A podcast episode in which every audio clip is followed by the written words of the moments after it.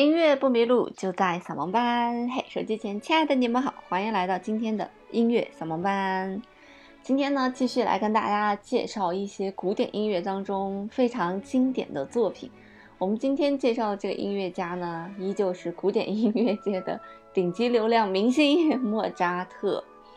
那我们常说莫扎特是。天才，天才哈，呃，为什么称他为天才呢？原先我们也跟大家做过这样一期节目。那就我个人来言啊，我觉得称为之所以称为天才，那应该就是说别人再怎么努力，也努力达不到他的那个状态。所以对于莫扎特来讲，他在写作品的时候哈，他的这个灵感就是源源不断的。比方说，这个贝多芬在写作品的时候，他可能会非常讲究作品的逻辑。那在他写作品的时候呢，比方说有一个主题，他就会根据这个主题用一个什么样的逻辑在进行发展。而莫扎特写作品从来都不是这样，可能他这个主题写完之后呢，哎，又来了一个灵感，他又写一个主题，哎，又来一个灵感，然后他又写一个主题，所以他这个灵感是源源不断的。当然，这些主题之间也会相互有一些联系，让人听起来不会觉得是杂乱无章，是没有逻辑性的。当然，这个逻辑性是基于音乐的一个逻辑哈。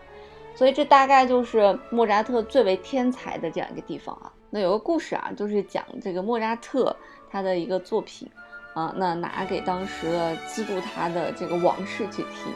那这个王室觉得莫扎特的作品，他听完这个作品之后说说作品还是挺不错的，就是主题太多了。看来这个国王也是有点音乐素养的啊，还能听懂主题太多了。但是莫扎特呢，莫扎特当然不以为然了，他觉得这些东西都是浑然天成的。不过经过后世这么多年也验证了，莫扎特是对的，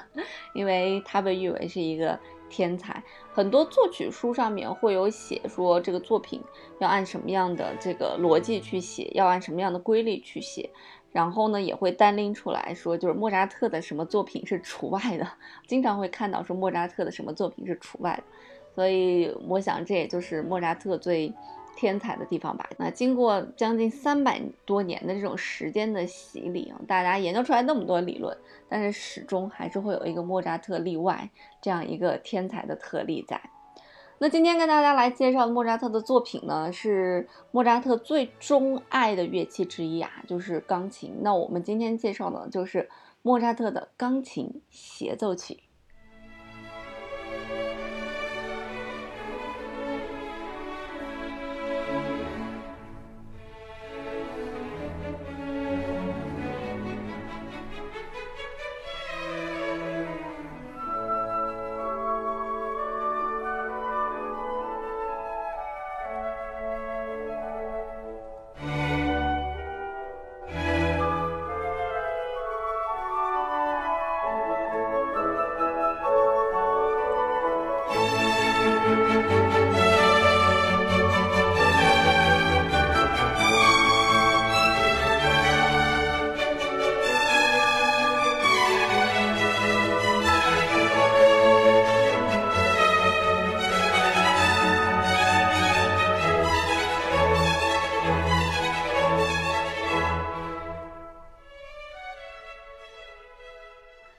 什么是协奏曲呢？这协协协协协协同的意思哈，咱们中国人会觉得是协同的意思。那从拉丁文翻译过来呢，它既有这个协同，也有这个竞争的这样一个关系。所以协奏曲可以是钢琴协奏曲啊，那就是钢琴和乐队啊；小提琴协奏曲也有小提琴跟乐队，二二胡协奏曲、长笛协奏曲哈。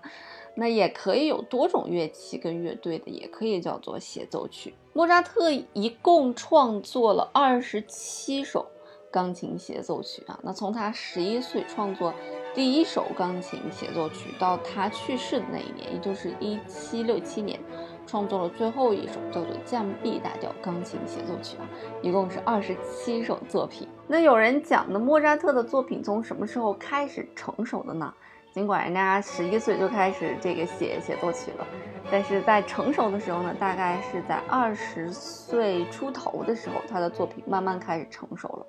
所以从莫扎特的第二十一、二十二、二十三啊往后这些作品，相对来讲会比较成熟。那在整个的二十七首钢琴协奏曲里面，只有两首是用小调而写成的。第一首呢就是第二十钢琴协奏曲，我们会在以后的节目跟大家详细介绍。那第二首呢就是第二十四首哈，那这两首听起来就非常非常的阴郁，感觉好像越靠后的这种协奏曲。整个基调上面都比较阴郁，尤其是到了第二十七首，似乎莫扎特已经感觉到了什么，所以听起来会让人感觉更悲伤一些。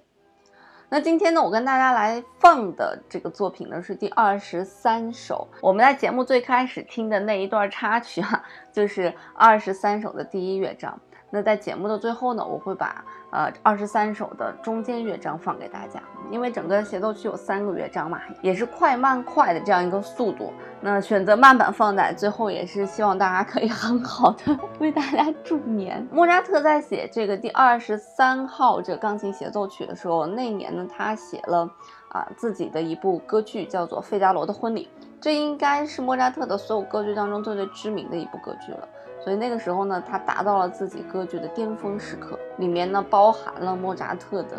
啊极度的喜悦、痛苦。那在整部协奏曲里面呢，大家可以听到钢琴与管弦乐的非常融洽的这种对唱啊，你一句我一句，然后相互呼应，天衣无缝。那今天我们要在最后给大家放送的这首这个柔版啊，也就是第二乐章的柔版呢。是在西西里舞曲的节奏上面加了一些附点的这种元素，用非常少的音符描写出来了一幅非常凄美的一种景象。嗯，旋律很优美，很优美啊！从旋律刚开始的时候就非常非常的优美，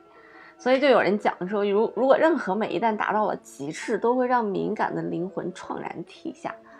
很多人评价莫扎特的时候都说莫扎特是这种天生的。好像有一种乐观主义精神在里面，因为他的作品可能听起来并不像贝多芬的作品那样起伏那么大，变化那么大，啊，而且听起来让人有一种这种通透的舒适感。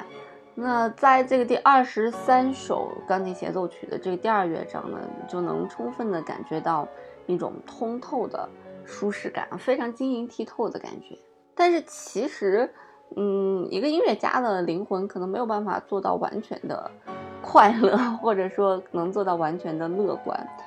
啊，因为但凡太过乐观的灵魂，可能没有办法体会到疾苦的灵魂啊，是没有办法进行进一步的创作的。因为创作的一个过程，算是把一个小的情绪，然后放大啊，放大到别人能够感受到，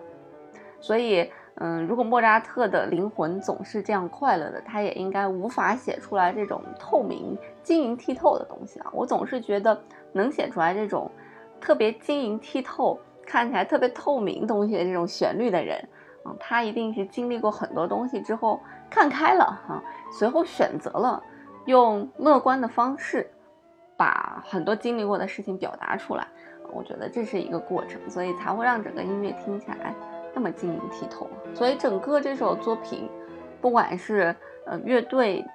的伴奏，还是钢琴的独奏，还是乐队和钢琴之间互相的对话，让人听起来都是有一种非常灵动、通透、晶莹透明的感觉哈。我不知道大家在听这首作品的时候，会不会和我有同样的感觉？废话不多说了，下面呢就让我们一起来欣赏一下莫扎特。第二十三号钢琴协奏曲，也叫做 A 大调钢琴协奏曲，编号是 K 四八八的第二乐章，非常柔美的一个乐章。音乐不迷路，就在扫盲班。我们过两天再见喽。